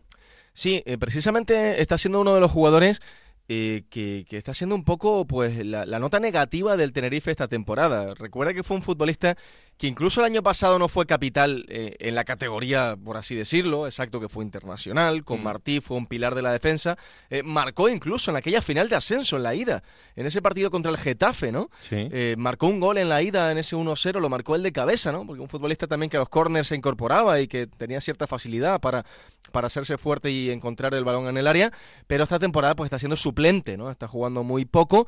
Precisamente este próximo fin de semana contra la Cultural Leonesa va a ser titular, pero por la baja de, de Abeldaño, que está sancionado y se tendrá que quedar en la isla. Pero sí es cierto, ¿no? Que ha perdido protagonismo, se ha diluido un poco y bueno, pues eh, todavía es un central joven que tiene muchas posibilidades, pero no está en buena temporada y ni mucho menos está al nivel de, la temporada anterior. Ojalá que, podamos recuperarlo porque sería una buena noticia, no solo para el Tenerife, sino también para esas categorías inferiores del, fútbol español. Eh, estamos hablando mucho de Luis Milla, pero hay otro jugador como Alex Mula que también está, está haciendo muy buenos partidos y teniendo muy buenos minutos. ¿eh? Sí, el pasado fin de semana contra el Sevilla Atlético, de hecho, marcaba el primer gol. Alex Mula, un poquito intermitente, mejor en casa que fue de casa, pero a los espacios es un futbolista con mucho peligro, ¿no? Porque ataca bien, eh, porque tiene fuerza, tiene sobre todo mucha chispa, eh, muy descarado jugando y teniendo en cuenta que Echeverría juega con extremos puros, pues esa es la definición de Alex Mula, ¿no? Del futbolista mm. cedido por el Málaga, todavía también muy joven y, y que juega pues, pegado a la izquierda, aunque es diestro y tiene facilidad para marcharse a un lado y a otro, para recortar hacia adentro o hacia afuera. Y está claro que dentro de esos refuerzos de invierno, el Tenerife acertó de pleno con Luis Milla en el medio centro y con Alex Mula, que está, le está dando muchísima frescura al ataque del Tenerife. Pues la próxima estación será la Cultural Leonesa, eh, partido clave para los dos, así que será un partido bonito. El Tenerife que tiene que viajar hasta León eh, y no seguro que con buen tiempo, porque lo que tenemos eh, en España ahora mismo no es que sea buen tiempo y seguro que van a el cambio de, Tenerife A, León eh, en estos días, así que que se vayan preparando. Dime, Alberto. El resumen, Raúl, de lo que es Echeverría en el Tenerife es que cogió al equipo a 11 puntos del playoff y ya lo tiene a dos. Sí, sí, sí. Ya está, no hay más. No, no, es, que es increíble lo, que ha cambiado este equipo. Es verdad que es una pena porque Martí era un hombre muy querido en, el equipo y en la ciudad, que había conseguido eh, poner al, al Tenerife en una situación eh, muy buena, pero eh, bueno, pues eh, últimamente las cosas en lo deportivo no estaban funcionando, el Tenerife optó por este cambio y a la vista está que, ha funcionado y ha funcionado muy bien. No podemos decir lo mismo en el Granada, que después de la salida de José Luis Oltra, con la llegada de Pedro Morilla, pues la cosa no, no es que haya mejorado, sino que ha ido a peor, porque el conjunto eh, Nazarí está fuera de los puestos de playoff y Oltra hay que recordar que lo dejó dentro. Así que bueno, vamos a ver porque es otro de los equipos que tiene muchísima presión, uno de los equipos con mayor presupuesto de la categoría y que tampoco está teniendo su temporada en el que la irregularidad es también el adjetivo que define a, la temporada del Granada. Pero en fin, eh, Yendi, hablamos la semana que viene. Un abrazo muy fuerte. Simplemente matizar para acabar que la ilusión y la euforia se han disparado en la isla. El pasado fin de semana, como decía Alberto, entradón en el Heliodoro. 20.000 espectadores, lleno, cartel de no hay billetes. Y para este próximo fin de semana, en ese partido ante la Cultural Leonesa, a León, varias peñas canarias que se están preparando para acompañar al equipo. Qué bueno. Un abrazo. Un abrazo fuerte. Chao. Y como decíamos, el rival será la Cultural. Eh, la Cultural que este fin de semana ha dado un paso muy importante en ese camino por salir de los puestos de descenso, ganándole un rival directo como el Barça B y metiéndole eh, por toda la pelea eh, al Barça B con solo un punto más. Es el primer equipo que ocupa los puestos de salvación y el próximo fin de semana tendrá que recibir al Tenerife. Así que la Cultural que entra también en ese tramo decisivo. Compañero Carlos Adrián García, ¿qué tal? Muy buenas. ¿Qué tal? Muy buenas. Increíble eh, los tres puntos que se llevó la Cultural frente al Barça B en el mini estadi, eh, también por cómo se dio el partido, porque fue un partido eh, yo creo que bastante raro en cuanto a las ocasiones de gol. Los dos tuvieron ocasiones durante todo el encuentro, los dos porteros estuvieron muy bien, no sé. Sí, fue, un partido extraño. Además, es curioso, la, la, Cultural es uno de los equipos que tenía eh, quizá el debe de, la defensa, ¿no? Y precisamente amparándose en la defensa consiguió esos tres puntos tras jugar casi una hora con un, con un jugador menos. Tras la expulsión de, Antonio Martínez, fue un asedio en la segunda mitad del Barça B, sufrió la Cultural, pero que amarró tres puntos importantísimos, porque en caso de no haber sumado frente al Barça B, sí que se, hablaba ya en León, ¿no? De que prácticamente, bueno, pues las opciones de, salvación iban a ser, a ser mínimas, iba a escapar un rival directo, iba a ganar también el, el gol a Verás, que ahora mismo lo tiene ganado la cultural, nunca se sabe lo que puede suceder en, los empates. Entonces, en ese sentido, es un, un match ball, ¿no? El que superó la, cultural, tiene todavía por delante varios, pero al menos el optimismo ha, renacido un poco, ¿no? En un club que llevaba unos meses pues, bastante pesimistas, la afición no, no confiaba del todo, veía que no se conseguían resultados, que, que, la distancia con el playoff, con la salvación, perdón, eh, bueno, pues cada vez era más, más amplia y parece que ha dado, bueno, pues un soplo de aire fresco a, la cultural que ve el partido contra el Tenerife, ya te estáis hablando ahora de cómo está el Tenerife, hmm. pues se ve con opciones de, ganar al, Tenerife, ¿no? Está la gente, bueno, pues eh, con, mucha ilusión, ¿no? De, cara a ese partido.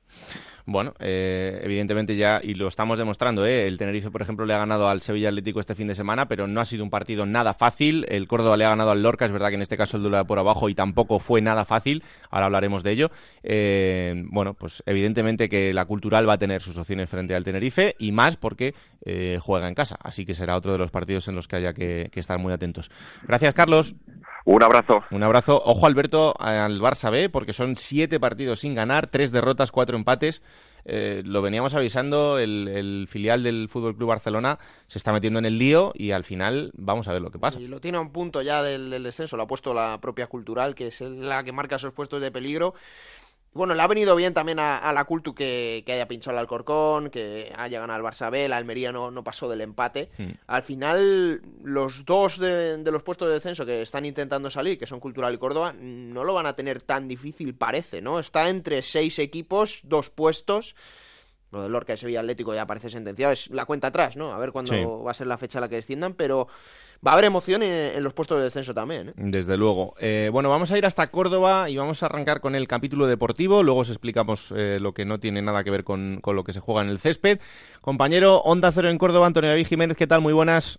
Hola, muy buenas, Raúl. Y en ese primer capítulo hay que decir que el Córdoba conseguía ganarle al Lorca, pero que yo creo que ha sido el peor partido de, de juego en esta era Sandoval el peor partido de juego porque yo creo que el Córdoba salió presionado, presionado en el sentido de que sabía de que si sacaba un resultado positivo se iba a acercar muchísimo a la zona de, de salvación y eso limitó al conjunto blanquiverde. También le condicionó la lesión de José Antonio Reyes a la media hora de partido, un Reyes que se ha convertido algo así como en el, en el saco de, muchos eh, equipos eh, rivales que no quieren que, juegue. Y bueno, pues Reyes en este caso salió, salió lesionado y, y a partir de ahí el Córdoba se vio superado por el Lorca, que tuvo mejores ocasiones, que es cierto que trabajó muy bien el partido, que fue un rival dignísimo y que lo hizo todo para intentar llevarse una victoria que prolongara sus escasas opciones de, permanencia. Sin embargo, en la, en la segunda mitad, una buena jugada de Álvaro Aguado que revolucionó el partido, que forzó la expulsión de, de Gómez en el minuto 53, se finalizó en la frontal del área, un disparo de Narváez y el colombiano que le dio al Córdoba tres puntos muy importantes y repito muy sufridos puesto que sé que buscar el gran protagonista del partido fue nuevamente el portero polaco Pavel Kisek y esto deja a las claras eh, cómo fue más o menos el desarrollo de la contienda. Tampoco tendrá un partido fácil el Córdoba la próxima jornada porque tiene que visitar Pamplona, tiene que jugar frente a Osasuna, así que ese será el próximo objetivo del conjunto de Sandoval en ese sueño, en ese camino hacia la salvación que como decimos está un poquito más cerca pero que todavía hay que rematar. Bueno, esto en cuanto a lo deportivo, en cuanto a lo que ha pasado a partir de ahí, eh, os pongo en antecedentes, y lo habéis escuchado durante estos días tanto en el Transistor como en Radio Estadio. Em, el presidente de la Liga, Javier Tebas, daba una entrevista el otro día a los compañeros del mundo, al Dominical Económico, y en, ese, en esa entrevista, bueno, pues desvelaba que en el mercado de invierno la liga envió a un auditor a un club de segunda división que ha cambiado recientemente de propietario y que se estaba realizando una investigación porque, eh, bueno, lo que entendían era que ese club estaba pagando jugadores con un contrato oficial una parte y con otro contrato B eh, otra parte de dinero y que por tanto esto incumpliría el tope salarial de este equipo y que por eso lo, habrían hecho. Evidentemente, en cuanto estas palabras de Tebas eh, se publicaron, todo el mundo pensó en el Córdoba porque esto es algo de lo que se viene hablando desde el mercado de invierno. ¿Por qué? Porque el Córdoba en el mercado de invierno es uno de los equipos que más agita el mercado, hace 10 incorporaciones, además de la de José Ramón Sandoval como entrenador, y da la baja a 6 jugadores. Eh, el Córdoba tenía sobrepasado el tope salarial, eh, si no me corrige Antonio David, en 1.200.000 euros y, eh, por tanto, no podía fichar. Por eso decide dar la baja a esos jugadores y también creo que aparte del personal administrativo que había determinados puestos con los que no quería seguir contando la nueva propiedad y libera una cantidad de dinero para poder fichar. Esa cantidad de dinero son 400.000 euros. Evidentemente, con 400.000 euros, fichar a 10 jugadores y un entrenador parece complicado, cuando además estamos hablando de jugadores como José Antonio Reyes, es verdad que venía de no jugar, de estar eh, unos meses sin jugar, o como Aitami, jugadores con cartel, jugadores apetecibles para otros equipos y por tanto, bueno, pues como decimos, parece complicado fichar a esta cantidad de futbolistas sin sobrepasar esos 400.000 euros. Hasta aquí bien, ¿no, Antonio? Hasta ahí es eh, correcto. El Córdoba tenía el límite, como bien has dicho, en 1.200.000 eh, sobrepasado de, en función a los movimientos en el mercado estival hasta el 31 de agosto. Y lo que sí es eh, cierto, dos detalles. Uno, el Deportivo de La Coruña en su momento le ofreció al Córdoba 2 millones en diciembre supongo que con la idea de ayudar a esa circunstancia y también para liberar el 30% del traspaso de Florin Andone, que es un movimiento que hubo paralelo en el mercado de, invierno y, luego efectivamente fueron 400.000 euros lo que pudo liberar el Córdoba en función a la deuda de 1.200.000 eh, que tenía. Es decir, que todavía Córdoba sigue teniendo números rojos en el apartado del límite salarial. Eh, a partir de aquí lo que pasa es que una vez que se cierra el mercado, eh, bajo la supervisión del Consejo Superior de Deportes y a instancias de la Liga, un auditor va a Córdoba para realizar una auditoría y comprobar si esto es así o no. Em, y en eso estamos. Esa auditoría sigue abierta, se está estudiando todo, se está viendo el caso al milímetro y una vez que se realice esa auditoría habrá un resultado final. Em, lo que ha molestado más o lo que ha preocupado más a la ciudad de Córdoba y al club es que la última frase de Javier Tebas es que ese club podría llegar a descender. Bueno, tranquilidad. Es verdad, que eh, la última consecuencia de esto podría ser un descenso administrativo, pero estaríamos hablando de esto solo en caso de reincidencia sobre el mismo delito. Como en este caso no hay reincidencia, porque si se demuestra que es así sería la primera vez que le ocurre al Córdoba, eh, hablaríamos, Antonio, de una sanción muy grave que puede ser, en el caso más extremo, no poder fichar en la siguiente ventana, que sería la de, la de este próximo verano información que manejamos esta mañana en Onda Cero, eh, la sanción sería de carácter económico. La sanción de carácter económico implicaría que el Córdoba tendría reducido o esa sanción se imputaría al límite salarial del Córdoba de cara a la próxima temporada y ahí es donde llegaría el castigo porque evidentemente no es lo mismo confeccionar una plantilla, vamos a decir, con 5 millones que hacerlo con tres y medio. Así que ahí va un poco la, la cuestión en función a la sanción que podría imputarle eh, la Liga de Fútbol Profesional. Y un detalle importante, Raúl, eh, la Liga hace este estudio, esta auditoría, en función a las denuncias que llegan por parte de equipos de, de segunda división que entienden que ha habido anomalías a la hora de confeccionar la plantilla en el mercado de invierno por parte por parte del Córdoba. Es decir, han sido equipos de, de la categoría los que han puesto sobre en el escaparate la situación que estaba ocurriendo en el Córdoba. Es entendible que eh, hay ciertos equipos que están en esa, incluso en esa zona de la clasificación que están rodeando al Córdoba, que han visto cómo en el mercado de invierno ellos ofrecían más dinero a jugadores que han terminado fichando por el Córdoba por menos dinero. Eh, entonces, evidentemente, como aquí tontos no son, pues lo que han hecho es poner en, aviso tanto a la Liga como al Consejo Superior de Deportes para que comprueben eh, la actuación del Córdoba y ver si es irregular o no. Pero, como decimos, y esto es lo más importante para la gente de Córdoba, el descenso administrativo en este caso prácticamente, y vamos a decirlo, vamos a dejarlo entre comillas, eh, vamos a descartarlo. Vamos a descartarlo porque, eh, como decimos, no habría reincidencia sobre este mismo asunto. Otra cosa será lo que pase de cara a la temporada que viene y cómo tenga que confeccionar la plantilla del Córdoba en caso de que consiga mantener la categoría, que es lo que realmente le importa a la ciudad. Bueno, yo creo que ha quedado claro. Gracias, Antonio. Un abrazo muy fuerte. Un abrazo. Bueno, lo siguiente, plata o plomo. Plata o plomo. Soy el fuego que arde tu piel. Todo tuyo. A ver, te voy a pedir un poco de tiempo, ¿vale? Para explicarme. Pues no tengo mucho. Bueno, el plomo de este fin de semana va a ir para Álvaro Cervera, el entrenador del Cádiz, mm. y lo explico, es verdad que el Cádiz no está mal, está cuarto, está a cuatro puntos del ascenso directo, pero yo creo que ya estamos en un momento de la temporada peligroso para él, porque el Cádiz, que ha tenido esa gran racha de 10 partidos, lo comentábamos antes, el, Cádiz ha jugado muy bien, tiene muy buenos jugadores, pero yo creo que el Cádiz, uno, eh, ya no está jugando para lo mismo que antes, ya no está jugando para hacer esa milonga de 50 puntos, para estar en el puesto de arriba. Ahora el Cádiz tiene que jugar para ascender a Primera División. Y dos, los equipos ya le saben jugar al Cádiz. Es verdad que el Cádiz es sota, caballo y rey. Tiene jugadores muy buenos, siempre hace lo mismo, pero yo creo que es el momento de que Álvaro Cervera arriesgue, apueste por algo diferente, cambie algo, porque si quiere ascender a primera tiene que hacerlo ahora. Entonces el plomo va como aviso para, para él. ¿Y la plata? La plata va para otro entrenador que yo creo que muchas veces no lo valoramos. El otro día pude ver a su equipo en, directo, es Yago Barrasate del Numancia porque tiene mucho mérito lo que está haciendo y lo explico. De los equipos de arriba es el que menos tiene. El, Numancia no tiene esos argumentos futbolísticos, no tiene esas individualidades y Arrasate lo que hace es maximizar eh, eh, los esfuerzos y los recursos de toda la plantilla. No tiene algo que potenciar, lo explico. si tú tienes a Álvaro García y Salvi en las bandas, potencias las bandas. Si tienes a Raúl de Tomás arriba, le potencias. Si tienes un juego por alto bueno como el Huesca, potencias el juego parado. El Numancia no tiene tanto, entonces yo creo que tiene mucho mérito lo que hace. Ahora mismo está en playoff y por delante del Numancia solo están Sporting, Rayo, Cádiz, Huesca, Zaragoza, los mejores equipos de la categoría. Desde la plata para Yagoba.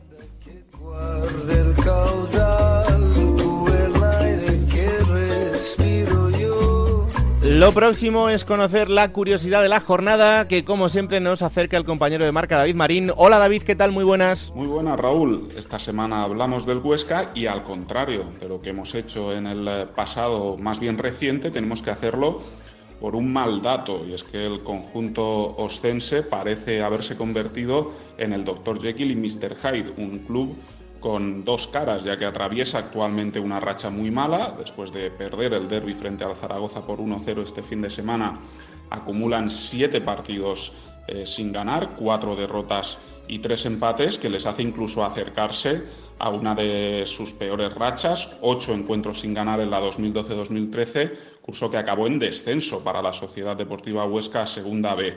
La peor racha del Huesca en Segunda sin ganar data de la 2008-2009, cuando estuvieron diez encuentros sin conseguir la victoria de forma consecutiva. ¿Y por qué llama la atención? Pues porque justo antes de esta mala racha de siete partidos sin ganar, el Huesca venía de una impresionante de diez encuentros sin perder entre diciembre y mediados de febrero y de sumar solo una derrota en 21 partidos de liga. Muchas gracias David, pues vamos al test de Gonzalo Palafox esta semana. Gonzalo perpetra a Álvaro Vázquez, el futbolista de moda en el Nastic de Tarragona. El test de Gonzalo Palafox. Un recuerdo de niño. Pues yo con mi padre viendo los partidos de fútbol en el sofá. Un sueño para este 2018. Que el Nastic suba a primera. ¿Algún secreto del vestuario del Nastic? Eh, bueno, no muchos, son muy transparentes, la verdad. No hay muchos secretos. Por jugadas le cuesta más, ¿no? Vale, no te pierdas. ¿Qué música escucháis? Eh, de todo, porque como vamos pasando de DJ, eh, puede haber de todo rock. ¿Qué dices? No cantes. Bad medicine, mala medicina. Que reggaetón, reggaetón antiguo. Qué buenos son los padres salesianos. De todo. Hay que tener variedad de registro por lo, por lo que puede pasar. ¿Jugáis a las cartas en las concentraciones? Sí, sí, juegan en, en el vestuario, juegan a cartas algunos. ¿Y alguno que haga trampas? Sí, tejera. ¿Con qué deportista te gustaría irte de cañas? Rafa Nadal. Tres cosas que te llevarías a una isla desierta. Un, un libro muy grande, muy grande, muy grande, que no me lo pueda terminar. Y no sé qué más, yo con eso ya, ya haría. Un defecto, una virtud y una manía. Defecto que no tengo paciencia, una virtud que, que, no, me, que no me doy por vencido nunca. Por cierto, te doy el- la cifra de asistencia, 20.000, 20.266, 200, perdón, lo diré. ¿Cuánta gente, no? 20.266 espectadores que se lo están pasando de fábula. Una manía, las espinilleras colocadas siempre de una manera en el vestuario. Un plato favorito y un rincón para desconectar. Eh, en mi casa, en la azotea. Plato favorito, el que me haga mi madre, que esté con ella, ya me va bien. La mía se llama Pilar y no sé qué años tiene. Tres referentes futbolísticos. Eh, Fernando Torres, eh, Ronaldo Nazario y mi padre. Tres cosas que tiene que tener tu mujer perfecta. Yo con que sea mi mujer ya es perfecta, porque soy muy complicado. Que seáis felices que lo merecéis. Si pudieras pedir un deseo, Bueno, mucha salud para mi familia, que nunca falte nada. lo más importante en la vida es... La familia. Estamos preparando una cosita ahí con los Vázquez, vamos a ver A ver, si a nos ver. sale, no sé si este año o el que viene, pero en fin, hay cosas que van despacio. Eh, próxima jornada, Alberto. Y que va a comenzar este sábado con cuatro partidos solo. A las 4 de la tarde, Reus Cádiz. Para las 6, dos encuentros, Lorca Alcorcón, Numancia Lugo. Y a las 8 cerrará el sábado en el Reino de León Cultural Tenerife. El domingo, seis encuentros a las 12 del mediodía, Osasuna Córdoba. Para las 4 de la tarde, Real Valladolid Real Sporting. Y Almería Albacete. A las 6, dos partidos más. Rayo Zaragoza, partidazo. Sevilla Atlético Granada. A las 8 en el Tartiere, Real Oviedo Nastic. Y un partido para el lunes a las 9 de la noche en el Alcoraz. Cerrará la jornada el Huesca Fútbol Club Barcelona B.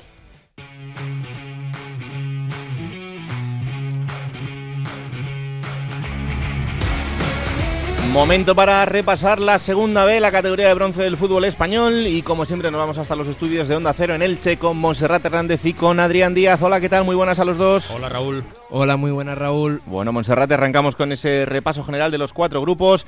Empezamos, como siempre, por el grupo tercero, en el que, bueno, un fin de semana increíble para los cuatro de arriba.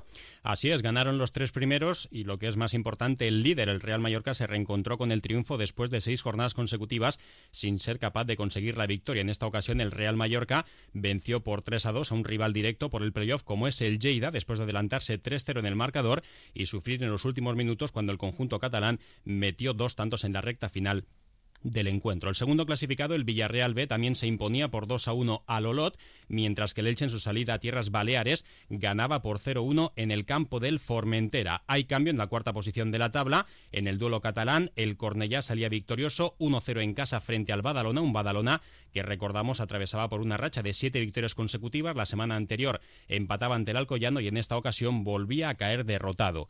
En la parte baja de la tabla de clasificación, de los cinco últimos, solo ganó uno, además de un empate. Destacar por abajo el triunfo del Atlético Baleares 0-1 en Sagunto ante el Atlético Saguntino, la Peña Deportiva que caía ante el Ontiñén por un gol a cero, un Ontiñén que está centrado principalmente ahora mismo en la Copa Federación, el Deportivo Aragón ya descendido perdía 3 a 2 ante el Club Deportivo Alcoyano y como comentábamos el Formentera también era derrotado 0-1 ante el Elche, marcando la zona con el playout, el Llagostera que sumaba un puntito como local frente al Peralada. Vamos al grupo primero donde el Rayo Majadahonda sigue a ritmo de líder.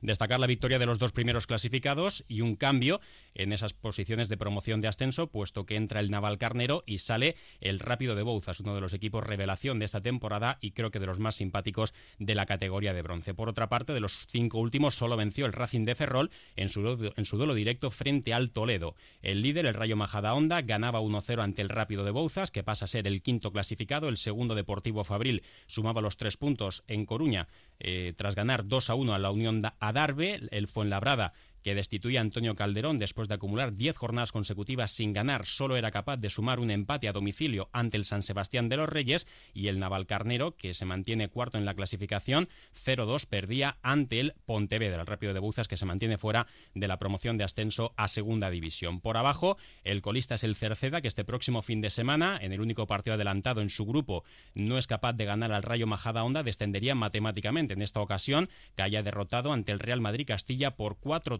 a dos. Duelo directo también en la parte baja entre el Racing de Ferrol y el Toledo. El conjunto ferrolano era el único que conseguía la victoria 1-0 ante el conjunto toledano, mientras que también resaltar que la gimnástica segoviana era goleada por 3-0 ante el Talavera de la Reina. Marca el playout el Corucho pese a perder 0-1 ante el filial del Celta de Vigo. Vamos al grupo segundo donde el filial del Sporting de Gijón abre una pequeña ventaja. Sí, siguen muy fuertes los filiales en este grupo segundo. De hecho, ahora mismo de los siete equipos aspirantes a disputar el playoff, eh, tres de ellos son filiales. El primero, el tercero y el quinto. El Sporting B, la Real Sociedad B y el Athletic Club B. El Sporting de Gijón, que ganaba 0-1 ante un filial. Osasuna B, que es uno de los que está en la parte baja de la clasificación. El Mirandés pinchaba 1-0 en su salida ante el Tudelano. El tercer clasificado, la Real Sociedad B, vencía por la mínima 1-0 al Arenas, mientras que el cuarto, un histórico como el Racing de Santander, ganaba apretando los dientes 1-2 en el campo del Lealtad. En la parte baja de la tabla de clasificación, como en prácticamente los cuatro grupos que se han puesto de acuerdo, solo era capaz de vencer uno de los cinco últimos clasificados. Comenzamos por el duelo directo entre el Caudal y la Peña Sport, que se saldaba a favor del equipo visitante por 0-2 y el Caudal, que ya es matemáticamente equipo de tercera división. El Lealtad caía 1-2, como decíamos, ante el Racing de Santander y Osasuna B también 0-1 ante el filial del Sporting. El playoff lo marca el Izarra, que perdió 2-0 en el del Burgos. Y por último vamos al grupo cuarto, donde es curioso, pero se vuelve a apretar todo porque primero y segundo pierden, tercero y cuarto ganan. Así es, está muy bonita la pelea por esas cuatro primeras posiciones y según comentábamos, Adrián y yo, pues va a ser difícil que se pueda eh, colar alguno de los eh, que no está metido ahora mismo entre los cuatro primeros, aunque realmente parece que lo que no está claro es qué posiciones van a tener cada uno de los cuatro primeros. Eh, como tú decías, primero y segundo perdían en esta ocasión, el Marbella lo hacía ante el Écija por un gol a cero, mientras que en el duelo murciano, en el derby murciano, vencía en la nueva condomina el Real Murcia por dos tantos a uno, con los goles de Armando y de Orfila, Rubén Cruz que ponía el 2 a 1 y que apretaba un poquito más esa recta final del partido y lo hacía un poquito más emocionante el, el derby en la nueva condomina. 2 a 1 era el resultado final. El Marbella, ya lo hemos dicho, la derrota y el Extremadura, el equipo de Rafael Martín Vázquez, que se sigue sosteniendo en la cuarta posición de la tabla tras ganar 3 a 2 a Lucán Murcia, que con este resultado pues ve eh, cómo quedan trastocadas sus opciones de meterse en la parte alta de la clasificación. Ojo también a la próxima jornada porque habrá un duelo bonito entre el Extremadura y el Real Murcia. Por abajo también las cosas están bastante igualadas y recordamos que ahora mismo el colista, el Lorca Deportiva, caía por 1-0 ante el filial del Granada. Había otro duelo entre el penúltimo y el cuarto por la cola, empate sin goles entre los filiales del Betis y de la Unión Deportiva Las Palmas, mientras que el Jumilla perdía por dos, dos goles a cero en su salida a Badajoz, marcando el playoff el Córdoba, que tampoco era capaz de ganar y perdía por 2 a 0 en el estadio del Recreativo de Huelva. Bueno, vamos a los detalles de la jornada, Adrián, y empezamos con ese derby murciano que nos deja una asistencia increíble. Sí, un derby trascendental y que presenciaron 13.780 espectadores en Nueva Condomina, con más de 2.000 aficionados albinegros en el campo del Real Murcia. la mejor entrada de toda la segunda división B esta jornada y mejor que en muchos partidos de segunda y no sé si decirte también de primera división. Un partido que era muy importante, como comentábamos, Serrate, para esa lucha por las cuatro primeras posiciones del grupo cuarto de segunda división B. El Real Murcia que con esta victoria sigue luchando por el liderato, aún con todos sus problemas institucionales. Hay que darle mucho mérito a la temporada del conjunto Grana con todas las disputas que hay ahora mismo por, eh, por ver quién es el máximo accionista del conjunto Grana. También hay que comentar de este partido, aparte de esa asistencia y de, y de la victoria del Real Murcia, el respetuoso minuto de silencio eh, por el reciente fallecimiento de Alejandro Chavero, el, jugador del Cartagena y exjugador del Real Murcia. Un respeto que hay que comentar que él agradeció en su cuenta de Twitter y también en los micrófonos de Onda Regional, pero también se encargaron algunos aficionados del Real Murcia de recordarles que él no tuvo tanto respeto cuando eh, hace un par de, pretemporadas él dijo que tenía cero ganas de volver al Real Murcia porque estaba intentando forzar su salida. Se marchó a la Ponferradina y ahora juega en el máximo rival, el Cartagena, y además llevó el brazalete de capitán del conjunto albinegro. Un derby muy interesante, un derby que no es de esta categoría, entre dos equipos que ahora mismo luchan por ascender a segunda división. Eh, vamos al partido del Real Madrid-Castilla porque he visto titulares muy duros después de, esa victoria del Real Madrid-Castilla que tuvo que arreglar Franchu eh, con dos golazos, de verdad, si no los habéis visto, buscarlos porque son increíbles, sobre todo el, primero de ellos en un, en un, golazo espectacular de lo que es este chaval, que es un jugador que está por encima de, esta categoría también. Em, el Real Madrid-Castilla termina ganando frente al Cerceda, pero Lucas Zidane tuvo una actuación un poco regular. Sí, porque los dos goles del Cerceda llegaron por dos cantadas del hijo de Zidane. Eh, la primera, pues un disparo desde fuera del área que tiene manos blandas y se le escapa la pelota. Y en la segunda sale innecesariamente, creo yo, de la portería el rival de Dribla y marca a puerta vacía. Un Lucas Zidane que no está siendo titular en el Real Madrid Castilla, jugado de inicio en 10 de, los 33 partidos de liga. Volvía a la titularidad después de 3-4 partidos, eh, sustituyendo a Bellman. Y en esta vuelta, pues Lucas Zidane que eh, cometió dos cantadas y como dices, la prensa se ha cebado un poco con, con el hijo de Zidane por estas dos cantadas. Ha estado lesionado también un tiempo y solo ha tenido apartado también esta Moja, que es un pedazo de portero y que está actuando también como tercer portero de la primera plantilla. Eh, vamos con esa sanción, yo creo que eh, prácticamente segura que va a tener que enfrentarse Johnny Montiel, el futbolista del Rayo Vallecano cedido en el, en el Toledo, y curiosamente por algo que no hizo. Sí, porque será a injusta de todas todas, porque Johnny Montiel, eh, jugador del Toledo, cedido por el Rayo Vallecano, el árbitro del, del, encuentro del Racing de Ferrol 1 Toledo 0, un partido muy importante para las aspiraciones de ambos equipos por salvar la categoría, apuntó que una vez finalizado el partido y dentro del túnel de vestuarios, Johnny Montiel se dirige a mi asistente número uno, voz en grito, en los siguientes términos, eres una floja, pon lo que quieras en el acta floja. Y hay que decir que es injusto porque esto no lo dijo Johnny Montiel, sino Tito García San Juan, eh, adjunto a la dirección deportiva del Club Deportivo Toledo. Y claro, como tenemos en cuenta de que parece que el acta es, el mantra y todo lo que dice el acta es verdad, pues a Johnny Montiel le va a caer una buena sanción en esta recta final de, liga regular. Eh, Johnny Montiel que se ha convertido en un jugador importante en el Toledo desde que llegó en el mercado invernal y que eh, su entrenador Miguel Falcón no, seguramente no va a poder contar, contar con él en algunos partidos de esta recta final.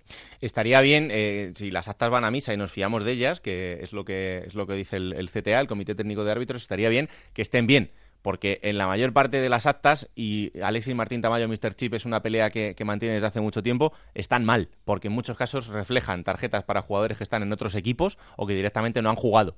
Así que si las actas son, eh, son eh, van a misa, van a ir para todo. Eh, y entonces que empiecen a hacerlas bien, si puede ser. Y en, algo tan complicado como esto, que es que un jugador se enfrente a una sanción y en un momento tan difícil como el que está el, Toledo, que le quiten a un futbolista que está siendo el, más importante de los últimos partidos, pues no, no es justo, evidentemente. Pero como no hay posible sanción, porque, eh, eh, perdón, no hay posible recurso, porque encima en los campos de Segunda División B, evidentemente no hay cámaras en los túneles de vestuarios, que es la única prueba que podría desmentir esto, pues nada, el chaval tendrá que eh, hacerse cargo de esta sanción y todos están contentos. Eh, hablamos del capítulo de destituciones, lo decía antes Monserrate, esa destitución de Antonio Calderón como técnico del Fuenlabrada, desde que se fue Luis Milla el equipo lo ha acusado y mucho, le sustituye Eloy Jiménez, pero no ha sido el único porque también ha sido destituido el entrenador del Jumilla. Sí, José Francisco Grao Pato como entrenador del conjunto vinícola, llegó en octubre para reemplazar a Ángel Cuellar en el banquillo y el equipo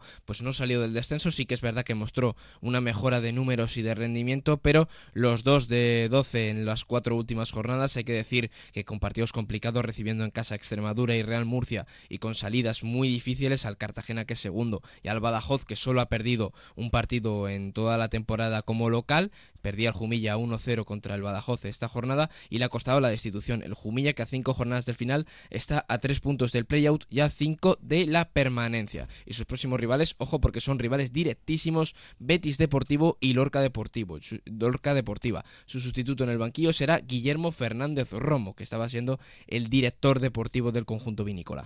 Elige la última para terminar, Adrián. Sí, pues eh, te voy a comentar eh, la dedicatoria. Te voy a de la dedicatoria de Titi a Arnedo en su gol en el Unión Deportiva Logroñés 3, Guernica 0. Eh, Guernica 0. Lo vamos a decir porque eh, Titi, que estuvo lesionado, como comentamos aquí en el programa hace unas semanas, casi un año sin jugar por una rotura en el menisco interno en su rodilla izquierda, y su compañero Arnedo ha sufrido recientemente una rotura del ligamento cruzado interior de su rodilla izquierda. Y Titi, que al marcar el tercer gol, pues saltó a, las a la grada de las gaunas y fue a abrazar a su compañero lesionado. Obviamente le costó la amarilla, pero también dejó una instantánea bastante preciosa en redes sociales. Monserrate, hoy esta sección la cierras tú con un cariño muy especial.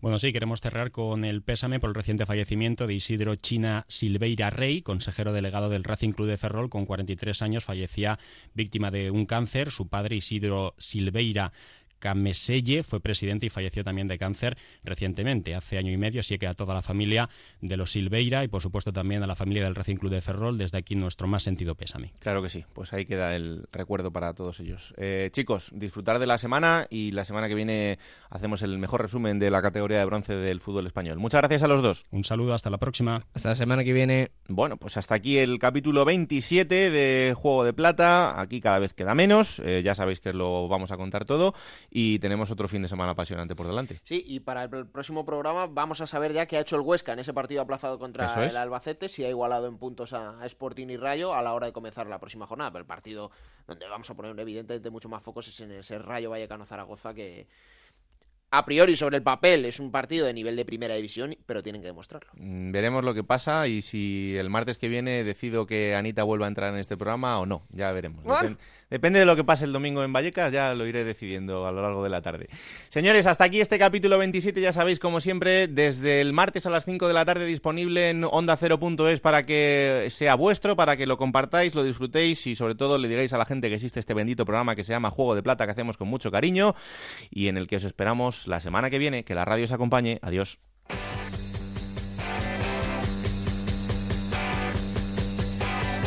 Raúl Granado, Alberto Fernández, Ana Rodríguez. Juego de Plata.